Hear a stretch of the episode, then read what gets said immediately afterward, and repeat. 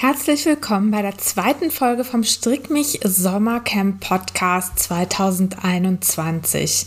Mein Name ist Martina Behm, ich bin Strickdesignerin und ich bin eure Gastgeberin sowohl beim Strick mich Sommercamp als auch hier in diesem Podcast.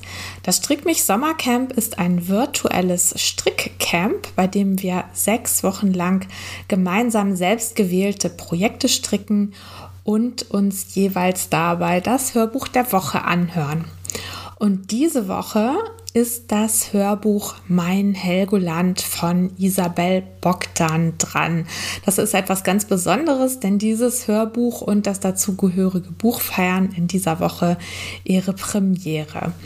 Passend dazu lautet das Motto der Foto-Challenge diese Woche Stricken auf der Insel und zu gewinnen gibt es unter anderem eine nagelneue Hörbuch-CD mit dem Hörbuch Mein Helgoland eingesprochen von der Autorin selbst. Und jetzt viel Spaß beim Zuhören und viel Spaß beim Stricken.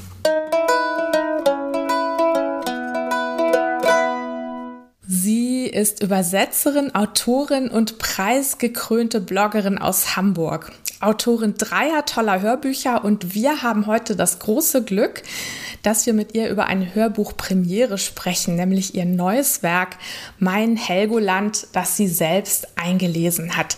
Herzlich willkommen im Strick mich Sommercamp, Isabel Bogdan. Ja, vielen Dank, ich freue mich sehr. Sagen Sie, wird auf Helgoland eigentlich gestrickt? Ich habe ehrlich gesagt überhaupt keine Ahnung. Sie haben noch nie jemanden stricken gesehen auf Helgoland. Ähm, äh, wahrscheinlich hätte ich es auch nicht abgespeichert, wenn ich jemanden gesehen hätte, weil ich selbst so überhaupt keine Strickerin und Handwerkerin bin. Das nehme ich wahrscheinlich gar nicht wahr. Aber Sie haben ja in dem ähm, Mein Helgoland Buch zum Beispiel beklagt, dass es dort keine Buchhandlung gibt. Ist Ihnen denn auch aufgefallen, dass es dort kein Wollgeschäft gibt? Wahrscheinlich auch nicht, oder? Oder gibt es ein Wollgeschäft auf Helgoland? Ich glaube nicht. Es gibt sehr viel nicht auf Helgoland. Also mir hat schon eine Helgoländerin erzählt, es wird schon schwierig, äh, wenn man einen guten BH kaufen möchte. Ja. Es gibt die kleine Unterwäsche-Ecke in der Drogerie. Ähm, und ansonsten wird das schon schwierig. Also ähm, ein Wollgeschäft gibt es bestimmt nicht. Aber eine, eine, Ecke mit irgendwie so zwei, drei Knollen Strumpfwolle oder so? Ich habe keine Ahnung. okay. Überhaupt nicht drauf geachtet. Okay, also man, man, merkt, das haben Sie jetzt auch gerade schon gesagt, dass Ihnen da, äh, dass das gar nicht Ihr Thema ist eigentlich, also Stricken und Handarbeiten. Also Sie sind völlig fokussiert auf das Schreiben. Ja, auch aufs äh, Spazierengehen und Robben angucken und Vögel angucken und ähm, sowas alles. Ähm, aber Handarbeiten, ich habe als Schülerin mal gestrickt. Das war mal eine Zeit lang schick im Unterricht zu stricken. Und da sind scheußliche Pullover bei rausgekommen, die ich äh, trotzdem getragen habe. Ähm, aber das war eine kurze Phase. Sehen Sie, aber Sie können das, immerhin. Das ist ja super. Ja, aber eher theoretisch. Okay. Ja, nee, aber es ist ja, in diesem Podcast geht es ja darum, dass wir Strickerinnen uns gut unterhalten fühlen möchten, während wir stricken. Und da sind ähm, Hörbücher und gerade Ihre Bücher super und es spielt überhaupt keine Rolle, ob Sie, ob Sie selber auch stricken oder nicht, sondern es geht um den Sound, ähm, ja, um die Unterhaltung. In ihrem neuesten Hörbuch Mein Helgoland geht es ja auch ums Schreiben und sie sagen, ein Buch braucht erstmal einen Sound. Und ich habe jetzt auch gerade gesehen, sie geben auch Workshops dazu, wie man den passenden Sound für ein Buch findet.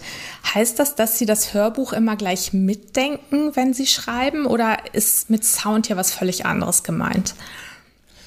Ähm Oh Gott, wo fange ich an? Ähm, also mit, mit Sound meine ich erstmal, also ich hätte jetzt spontan geantwortet, ich denke das Hörbuch überhaupt nicht mit, aber das ist völliger Quatsch. Also mit Sound meine ich, dass ein Text klingen muss und das kann er aber auch äh, im eigenen Kopf. Das äh, muss nicht damit zusammenhängen, dass man es vorgelesen bekommt. Ähm, aber tatsächlich lese ich mir meine Texte immer einmal laut vor. Ähm, um zu gucken, ob der Sound stimmt, ob das einen Rhythmus hat, ob das eine Melodie hat, äh, ob das plausibel ist.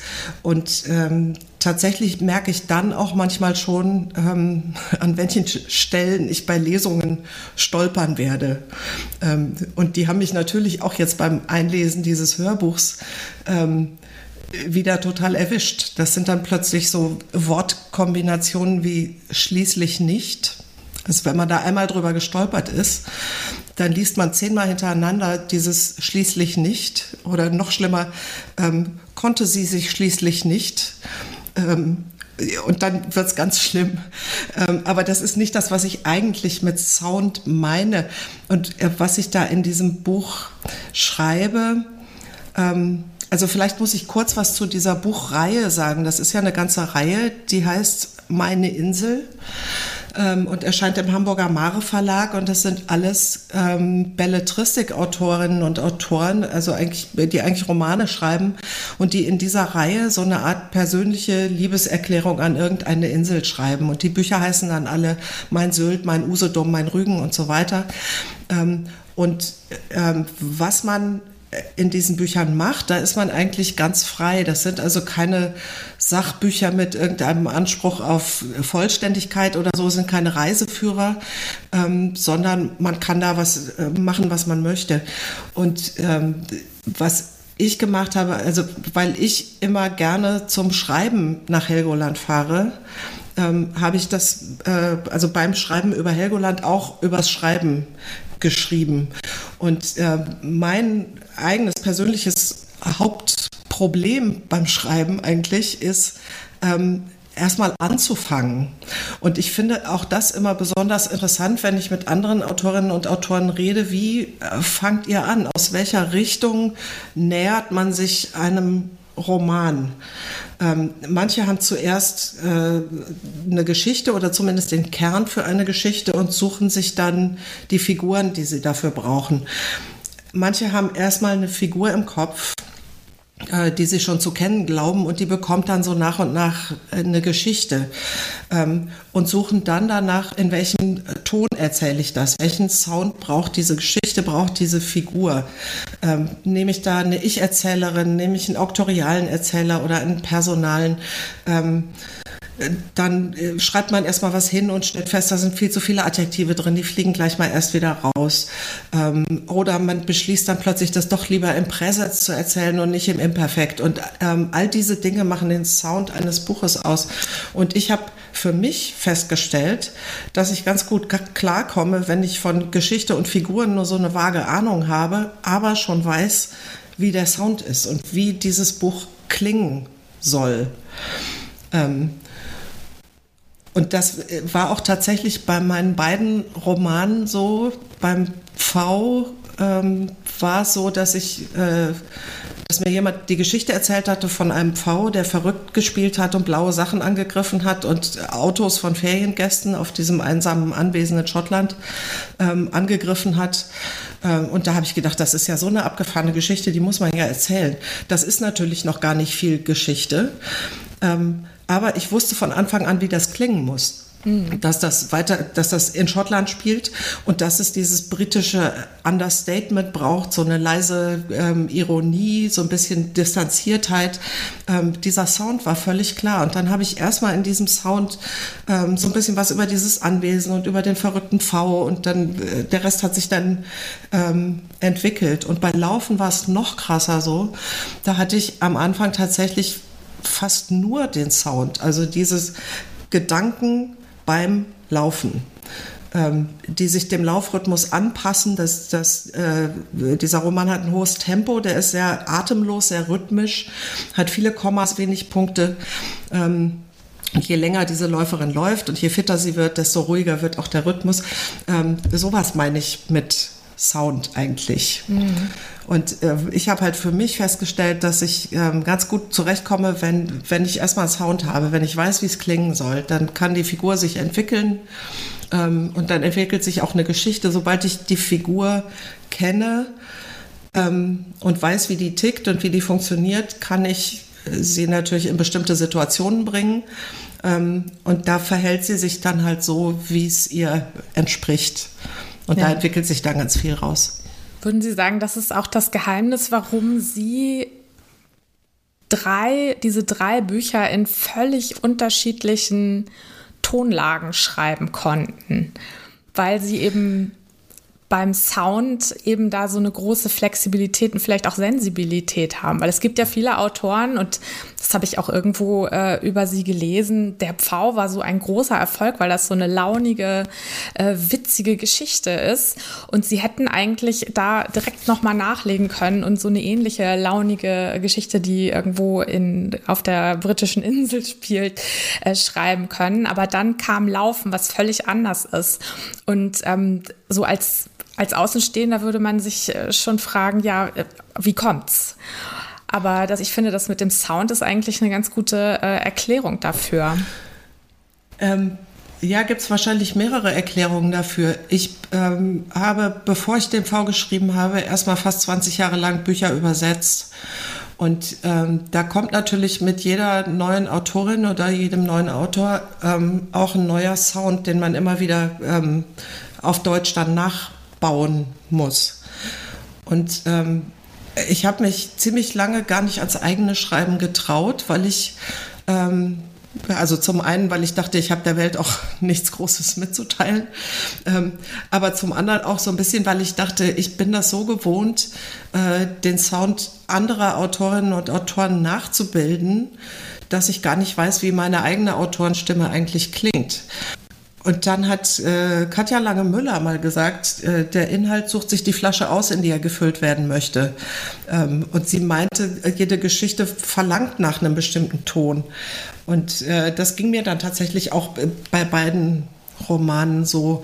Und natürlich hätte ich nach dem V einfach auf der Schiene weitermachen können. Aber ähm, ich habe das beim Übersetzen auch immer sehr sehr äh, geschätzt, dass mit jedem Buch was total Neues kommt.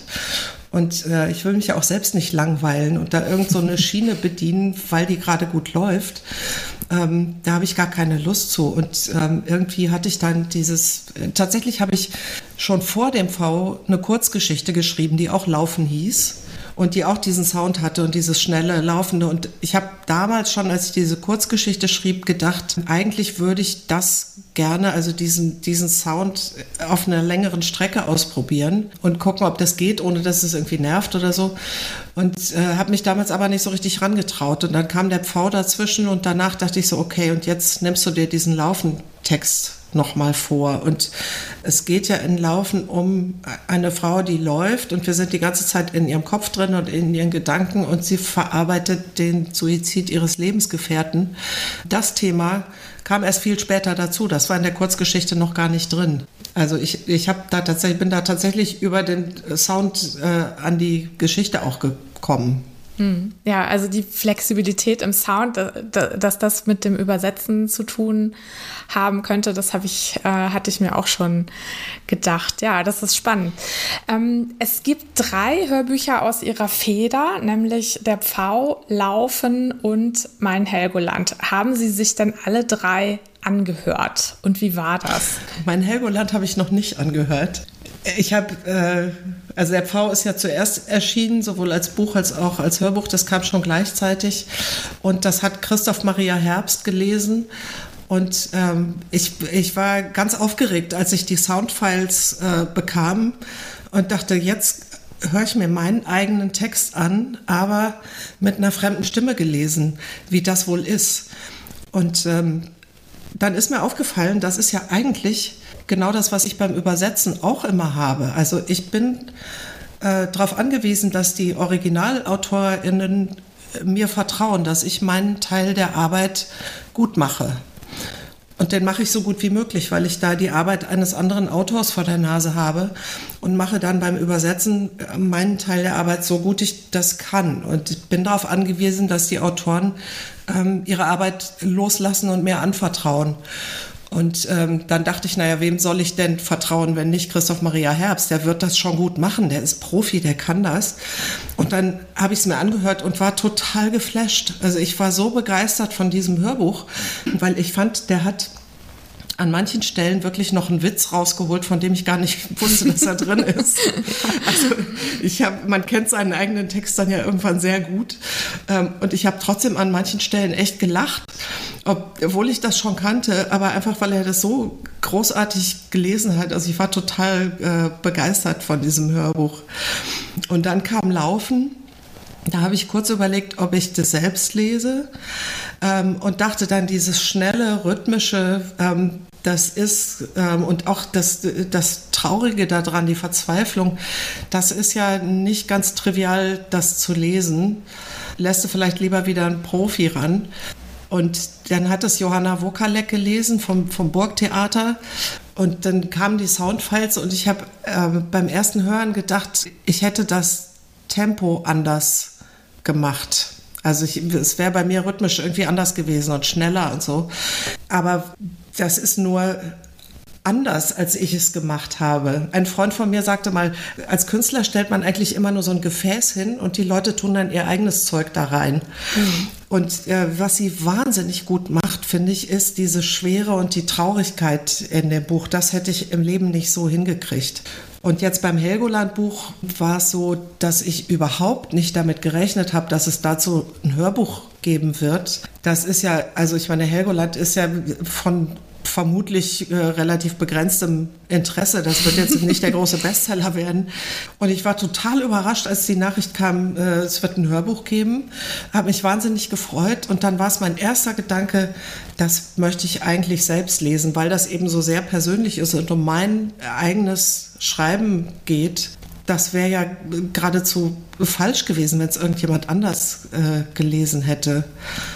Und außerdem fand ich auch, es ist eine super Übung, das mit so einem eher kleineren Buch ähm, einfach mal auszuprobieren, ob mir das Spaß macht, ob ich das äh, hinkriegen kann, ein Buch selbst einzulesen. Dann kann man beim nächsten Roman immer noch überlegen, ob ich das mache oder ob ich das einen Profi machen lasse. Aber ich fand es jetzt ganz äh, aufregend und ganz toll, das zu machen. Mhm. Also auch bei Mein Helgoland gibt es auch wieder einen Auftritt oder mehrere von äh, Christoph Maria Herbst. Der liest nämlich die James Krüss Zitate und ähm, Auszüge aus Gesetzestexten, die genau. so eingestreut sind. Und für sowas ist er ja Experte. Der hat ja, glaube ich, auch das BGB als Hörbuch eingelesen.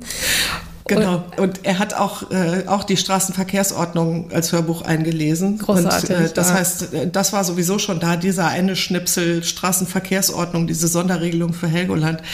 Ähm, das war so eine Idee, die ich beim letzten Lektorats Durchgang hatte. Also jetzt vielleicht noch mal über die äh, für die Podcast-HörerInnen. Ich habe ja übers Schreiben auch geschrieben und der berühmteste Helgoländer Erzähler ist natürlich James Krüss. Und der hat in den Büchern Mein Urgroßvater und ich und äh, Mein Urgroßvater die Helden und ich, äh, da wird immer der Urenkel zum Urgroßvater ausquartiert und der Urgroßvater ist ein großer Geschichtenerzähler und Dichter. Und entweder sie dichten zusammen oder der Urgroßvater erzählt Geschichten. Und in all diesen Geschichten und Gedichten geht es immer um äh, Wörter und um Sprache und ums Erzählen und um die Frage, was macht eine gute Geschichte aus? Und im zweiten Band dann, äh, was ist eigentlich ein Held? Und äh, ich habe mich beim, beim Schreiben übers Schreiben immer an diesen James Krüss-Zitaten entlang gehangelt. Der quatscht mir sozusagen immer dazwischen mhm. äh, mit seinen Ratschlägen und Erkenntnissen und so. Und da habe ich beim, beim letzten Lektoratsdurchgang fürs Papierbuch, habe ich plötzlich gedacht, ja, wie wäre das denn, wenn man die Krüss-Zitate von einer Männerstimme lesen lassen würde? Und dann habe ich der Hörbuchchefin äh, geschrieben, habe geschrieben, also, wie findest du das? Meinst du, das ist eine gute Idee oder ist das Quatsch? Ich, natürlich kann ich die auch selbst lesen. Und da sagt sie, nee, ist eigentlich eine ganz schöne Idee, muss überhaupt nicht sein, aber äh, ich kann Christoph ja mal fragen. Und die Straßenverkehrsordnung hat er sowieso schon eingelesen, dann kann er auch die Kurszitate noch machen. Ähm, und Christoph hat sofort gesagt, ja klar, mache ich. Und äh, ich finde es super. Wie kam das denn, dass Sie, ähm, also Christoph Maria Herbst ist ja nun wirklich ein Superstar unter den äh, Hörbuchsprechern, dass Sie den gleich für Ihr erstes Buch bekommen haben? Ähm, haben Sie sich den gewünscht oder wie kam das? Nee, das ging über einen Verlag. Die haben, also die, die Buchverlage machen ja meistens keine eigenen Hörbücher, sondern verkaufen dann die Hörbuchrechte an einen Hörbuchverlag. Und dann kam irgendwann die Meldung, ja, ähm, hier diese zwei oder drei Hörbuchverlage äh, haben Interesse am V. Ähm, und das hier sind die Konditionen und da sind die Sprechervorschläge. Und äh, das waren alles so große Namen, die Sprechervorschläge. Da dachte ich schon, wow. Ähm, und dann habe ich mich für den Argon Verlag entschieden. Und die haben sich so gefreut, äh, dass sie sofort Christoph Maria Herbst gefragt haben, also quasi noch bevor ich irgendwas dazu sagen konnte. Und es wäre aber natürlich auch mein Wunsch gewesen. Ich habe nur damals, als der V erschienen ist, ähm, ich hatte ja überhaupt keinen Namen oder sowas. Ich war niemand und habe gedacht, ja, Christoph Maria Herbst er wird doch nicht mein Buch lesen. Wieso sollte er? und äh, das interessiert ihn aber überhaupt nicht, welcher Name da drauf steht, sondern wenn er das Buch mag, dann äh, macht er das. Und er mochte das Buch offenbar sofort ähm, und er hat das äh, gelesen. Und das, das war natürlich äh, fantastisch. Ich konnte es überhaupt nicht fassen. Ich dachte, das gibt's doch gar nicht. Jetzt habe ich hier mal versucht, einen Roman zu schreiben und dann läuft alles wirklich wie geschmiert. Ja, es erscheint bei Kiwi im Taschenbuch und bekommt dieses wunderschöne Cover und ein Lesebändchen und es gibt ein Hörbuch und Christoph Maria Herbst liest das Hörbuch. Das war alles irgendwie eine vollkommen irre Zeit. Ich war ja auch lange genug im Literaturbetrieb, um zu wissen, wie unwahrscheinlich das ist, dass sowas passiert. Mhm. Ja, dass man überhaupt veröffentlicht wird, damit ja. fängt es ja schon mal an. Ja. Ähm, und dann im Hardcover und ne, Lesebändchen und Hörbuch und alles, das, das äh, war schon alles völlig irre. Das Lesebändchen scheint ja so ein bisschen das Statussymbol unter Autoren zu sein. Weiß ich gar nicht, aber ich bin ja der Meinung, ein anständiges Hardcover braucht ein Lesebändchen. Okay. Das gehört da, sich einfach. Da sind Sie nicht alleine. Es gibt äh, Lesebändchen zum Selbsteinkleben. Ja, habe ich auch gehört. Da kann man sich dann die Farbe aussuchen. Auch. Lesebändchen.de, das sind so Fünferpacks. Und ich habe die äh, stapelweise in der Schublade. Und wenn ein Hardcover kein Lesebändchen hat, dann klebe ich da eins rein. Mhm. Ja. Erzählen Sie doch noch mal ein bisschen, ähm, wie das war, das Buch Mein Helgoland selbst einzulesen. Wie war die Situation im Studio? Wie war das im Vergleich zu Lesungen? Wie war die Regie? War das hilfreich für Sie? Ähm, und wie haben Sie sich dabei gefühlt? Also ich habe, das war Ende April glaube ich, in Berlin, wo ich sowieso auch noch einen anderen Termin in Berlin hatte. Und ähm, es war erstmal wahnsinnig toll nach diesem elendlangen Winter und Lockdown und kalt und so weiter, ähm, einfach mal für fünf Tage nach Berlin zu fahren und da zu arbeiten eine Arbeit, die ich noch nie gemacht hatte. Ähm, und äh, ein paar Leute zu treffen, natürlich immer schön draußen und irgendwas äh, zu essen und zu trinken to go geholt und auf irgendwelchen Treppenstufen und Parkbänken und Spielplätzen gesessen. Ähm, aber das war einfach erstmal wahnsinnig schön und so eine Erleichterung, mal wieder irgendwo hinzufahren, um da zu arbeiten und äh, was Neues zu machen und so. Und das heißt, ich, also ich war schon, schon mal total beglückt, da anzukommen. Und dann saß ich halt zwei volle Tage äh, im Studio, äh, wo sehr nette Atmosphäre war und man dann aber in so einem äh, kleinen, engen, äh, ausgepolsterten Kabuff sitzt auf dem Stuhl am Tisch mit einer Leselampe und dem Mikro vor der Nase und ähm, an der Wand ist eine große äh, Glasscheibe, dahinter sitzt die Regisseurin und der Tonmensch. Und die unterbricht einen dann gelegentlich und sagt, da musst du nochmal betonen oder man merkt selber, dass man äh, sich verhaspelt hat oder gestottert hat oder ein Wort falsch ausgesprochen oder irgendwas. Und ähm, kommt da relativ schnell rein, fand ich und liest dann einfach den Satz nochmal. Das wird ja dann alles äh, gründlich geschnitten und so. Und äh, wir sind dann relativ gut durchgekommen, fand ich. Und das äh, ging ganz gut. Also die Regisseurin hat immer mal gesagt, kannst du ein bisschen, äh, bisschen mehr betonen? Oder dann hat sie immer gesagt, geht das noch ein bisschen leichter? Und ich wusste immer nicht, wie, wie sie leicht meinte, habe ich mich nochmal gerade hingesetzt und äh, gelächelt und dann nochmal angefangen.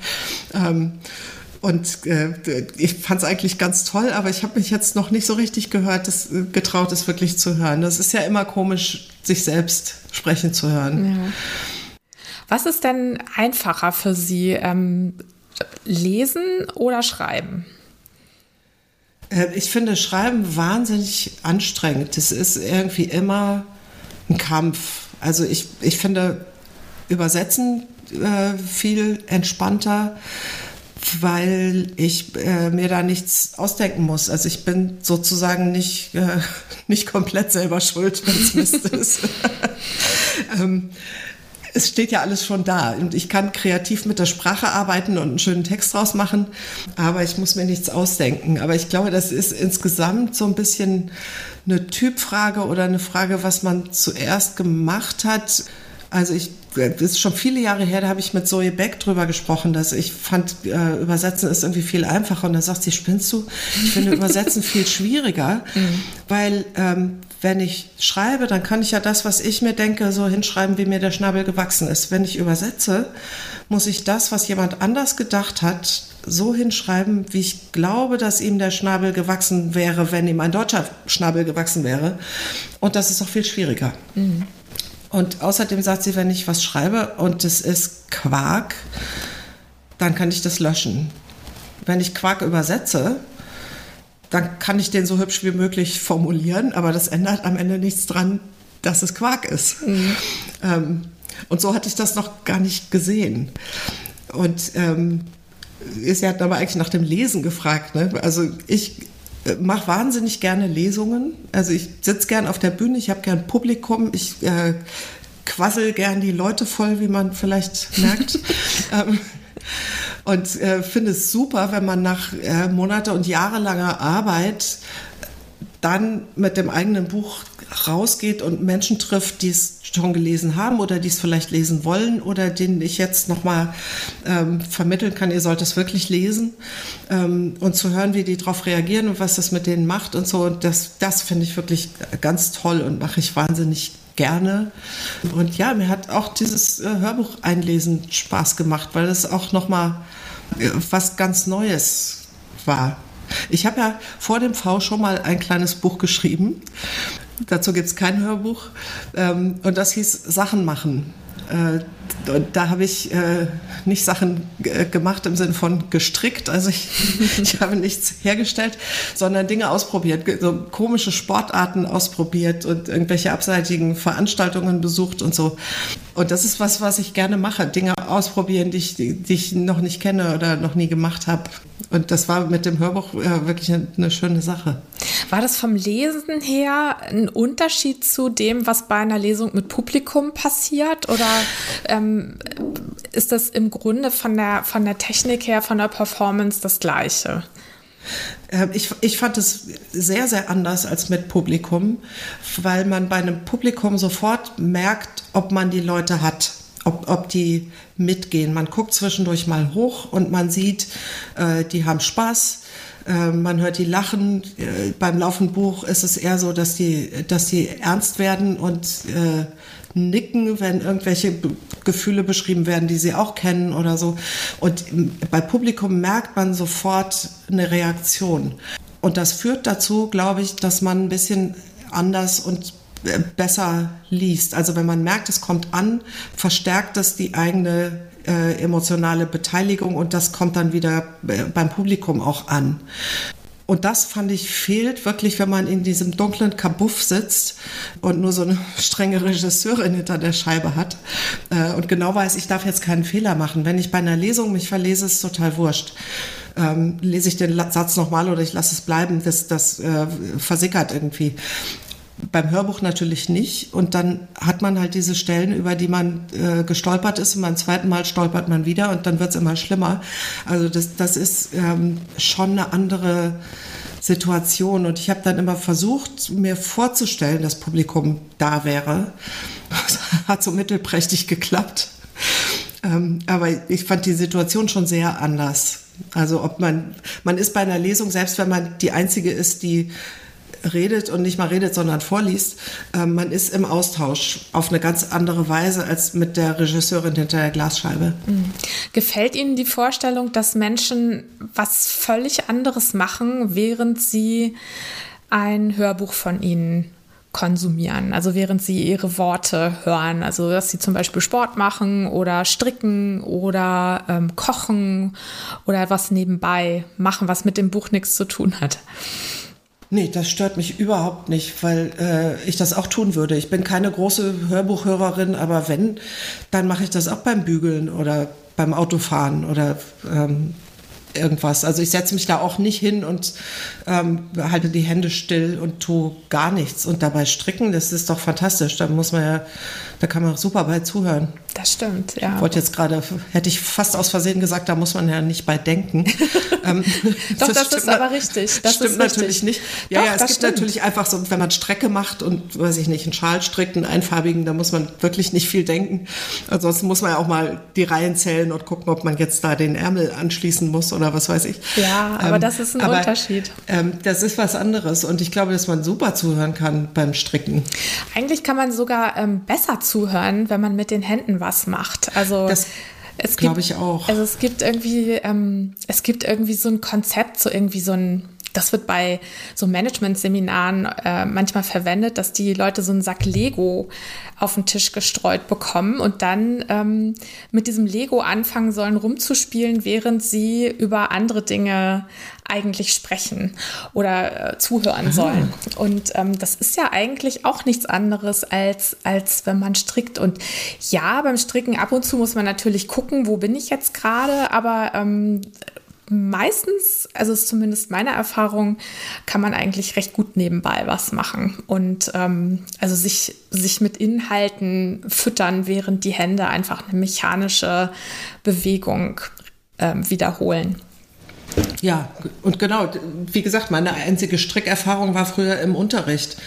Und ähm, da gab es Lehrer, die sagten, man kann nicht zuhören. Und die meisten wussten aber, das stört überhaupt nicht beim Zuhören. Mhm, genau. Ja, lassen Sie uns mal zurück nach Helgoland gehen. Ähm, Sie schreiben. Stimmt. Wir haben noch gar nicht über Helgoland gesprochen. Genau, das kommt Kaum. jetzt. Das kommt jetzt. Und zwar Helgoland ist für Sie ja nicht nur ein Ort der Erholung, sondern ein Ort, der Ihnen hilft, sich auf das Schreiben zu konzentrieren. Warum ist das so ausgerechnet bei Helgoland? Haben Sie solche Erfahrungen auch mit anderen Orten oder sagen Sie, da ist speziell Helgoland eben der Ort, der perfekt fürs Schreiben ist? Ähm, ich glaube, das ist gar nicht speziell Helgoland und das bin auch nicht speziell ich, sondern ganz, ganz viele Autorinnen und Autoren fahren zum Schreiben am liebsten weg.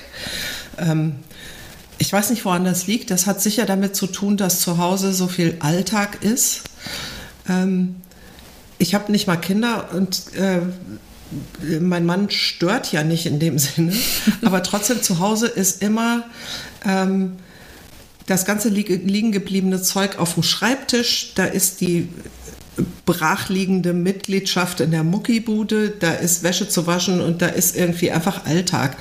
Ähm, und wenn man wegfährt und sagt, so, ich fahre jetzt eine Woche irgendwo hin, wo ich nichts mache außer schreiben, ähm, dann schafft man da ganz viel, weil das auch, das hat auch sowas von einem, von einem Ritual und sich selber nochmal wirklich klar machen, ich bin jetzt hier, um zu schreiben und das tue ich dann auch den ganzen Tag.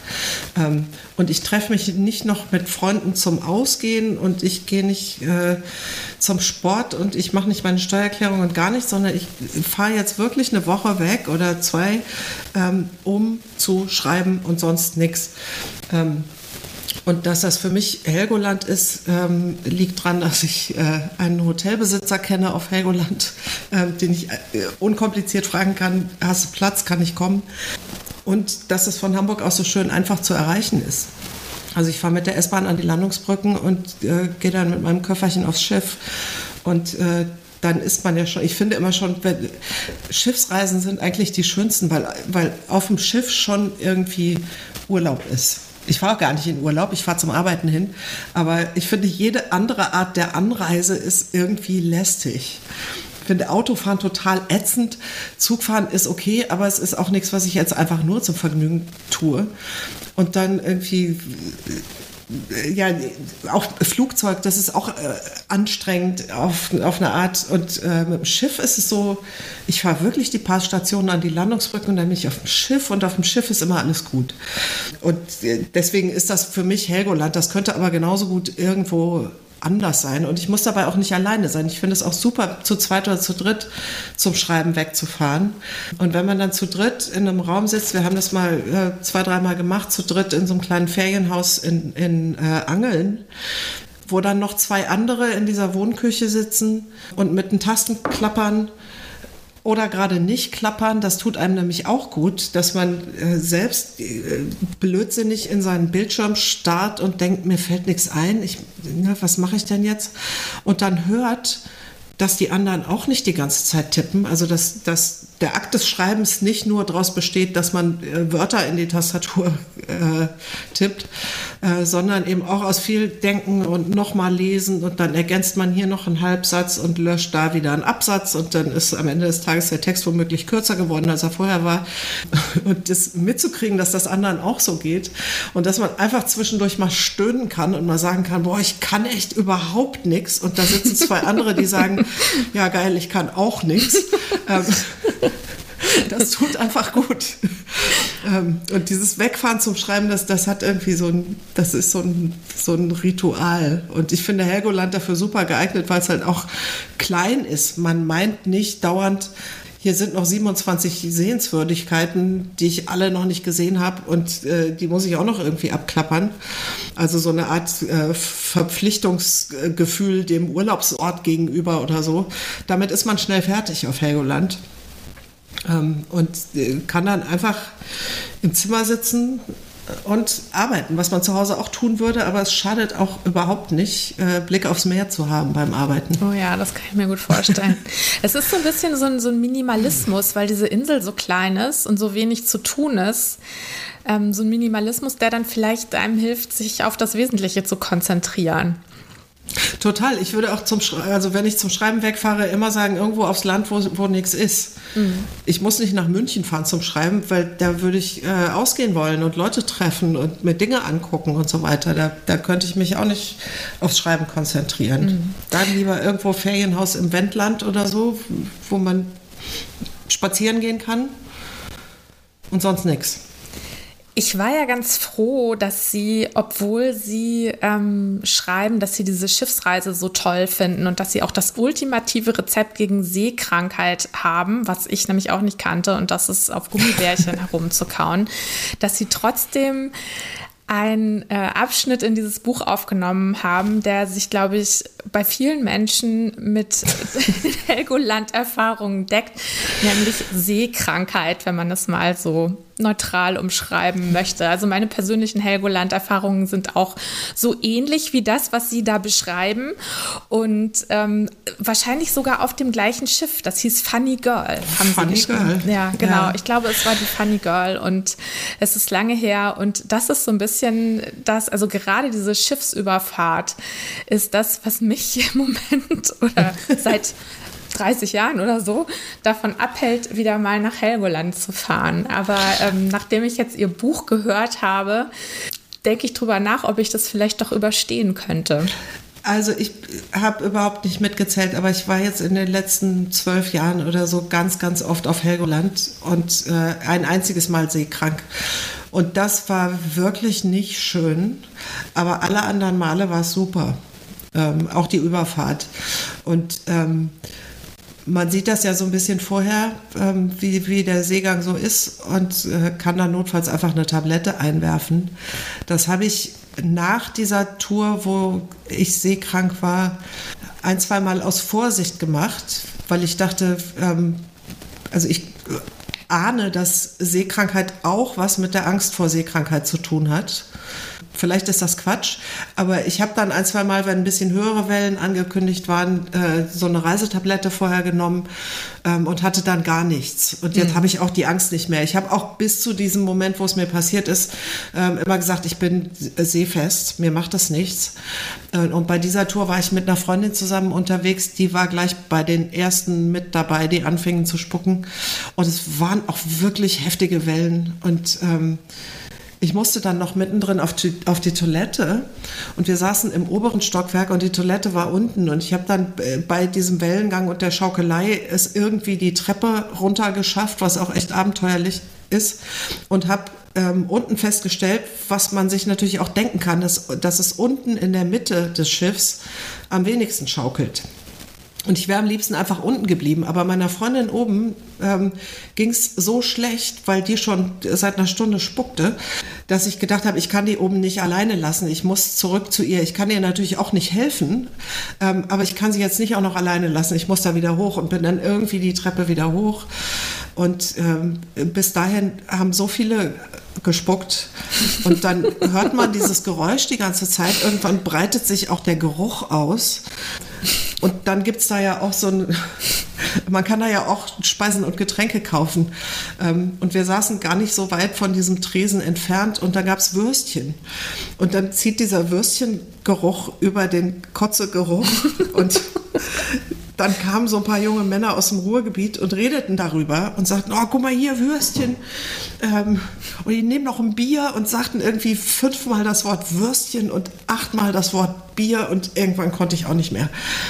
Und dann habe ich mitgespuckt, aber überhaupt nicht so schlimm wie meine Freundin. Also das war wirklich besorgniserregend. Da kamen dann die Damen von der Besatzung, kamen immer öfter vorbei und haben geguckt und haben mir einen kalten Lappen auf die Stirn gelegt und äh, frische Spucktüten gebracht und die gefüllten abgeholt. Und natürlich hat man irgendwann, ist der Magen ja auch leer, da kommt dann nicht mehr viel, aber das ist nicht schön. Aber ist Ihre Freundin danach auch nochmal nach Helgoland gefahren mit Ihnen oder hat die jetzt gesagt, nee, lass mal? nee, also sie, sie wollte immer mal wieder hin. Ähm, zusammen sind wir dann nicht mehr gefahren, hat sich irgendwie nicht mehr ergeben. Ähm, aber sie wollte eigentlich immer noch mal hin und äh, auf der Rückfahrt war auch alles gut. Mm, okay. Also jetzt habe ich so viel davon erzählt, das, ist, das äh, macht ein ganz falsches Bild. Ja. Meistens ist es total super. Ja, okay. Also wir können ja noch ein bisschen weiter über die Insel sprechen, weil was ich besonders schön fand an Ihrem Hörbuch, ähm, dass die Insel nicht nur ein Ort für Sie ist, sondern dass es schon so eine Art Metapher ähm, ist für Geschichten. Weil die Insel ist klein und abgeschlossen und sie hat einen Anfang und ein Ende. Und ähm, das fand ich auch toll. Geht sowas nur auf Helgoland, weil man da wirklich Anfang und Ende schon sehen kann, wie bei einer Geschichte, die man schreibt? Ähm, nee, das, also die Metapher kommt auch gar nicht von mir, sondern von James Krüss, ähm, der halt genau das gesagt hat, dass äh, Inseln wie Geschichten sind. Die haben einen Anfang und ein Ende und irgendwo einen Höhepunkt äh, und man weiß genau, wo es zu Ende ist. Ähm, und als ich dieses Zitat gefunden habe, dachte ich natürlich, das kann ich ja jetzt super gebrauchen, wenn ich sowohl über eine Insel als auch über das Schreiben und Geschichten erzählen schreiben will, ähm, dann kann ich diese Metapher natürlich äh, durch das Buch durchziehen und immer wieder vom Nachdenken über diese Insel, übers Nachdenken über meine Geschichte ähm, kommen und da Parallelen äh, suchen. Das kam mir aber tatsächlich erst äh, beim Schreiben dieses Helgoland-Buchs. Ähm, und ich glaube, man braucht überhaupt nicht eine Insel, um äh, schreiben zu fahren. Man braucht seine Ruhe. Und ähm, die kann man auch nicht auf einer Insel haben. Und das Inselbild äh, hapert natürlich auch an allen möglichen Ecken und Enden. Also diese Metapher ähm, darf man auch nicht zu weit durchziehen, glaube ich. Haben Sie die Sorge, dass Sie mit Ihrem Buch jetzt einen Helgoland-Boom auslösen und da jetzt dann wieder wie in alten Butterfahrtzeiten mehrere tausend Leute pro Tag äh, auf die Insel kommen und es dann so ein bisschen vorbei ist mit der schönen Ruhe und relativen Einsamkeit? Nee, ich bilde mir nicht ein, ähm, so viel Macht über die Menschen zu haben, dass jetzt alle nach Helgoland wollen. Das glaube ich nicht. Und ähm, die Insel lebt ja sowieso vom, vom Tourismus. Und äh, da kommen schon genügend Leute hin. Und ähm, wenn von denen der eine oder andere mein Buch kauft, dann freue ich mich. Aber ich glaube nicht, dass die Leute jetzt einfach so ein Helgoland-Buch kaufen, wenn sie nicht sowieso hinwollen. Ähm, und dann deswegen dahin wollen. Es gibt aber natürlich viele gute Gründe, nach Helgoland zu wollen. Und was für, was für mich immer da wirklich das Tollste ist, obwohl ich mich da überhaupt nicht auskenne und mich dann auch gar nicht so intensiv damit beschäftige, aber was wirklich fantastisch ist, ist diese, äh, die Natur auf Helgoland. Äh, da gibt es zum einen die, die Seevögel, die auf der Hauptinsel an den Klippen brüten und zwar wirklich an der 40 Meter äh, steil abfallenden Felswand.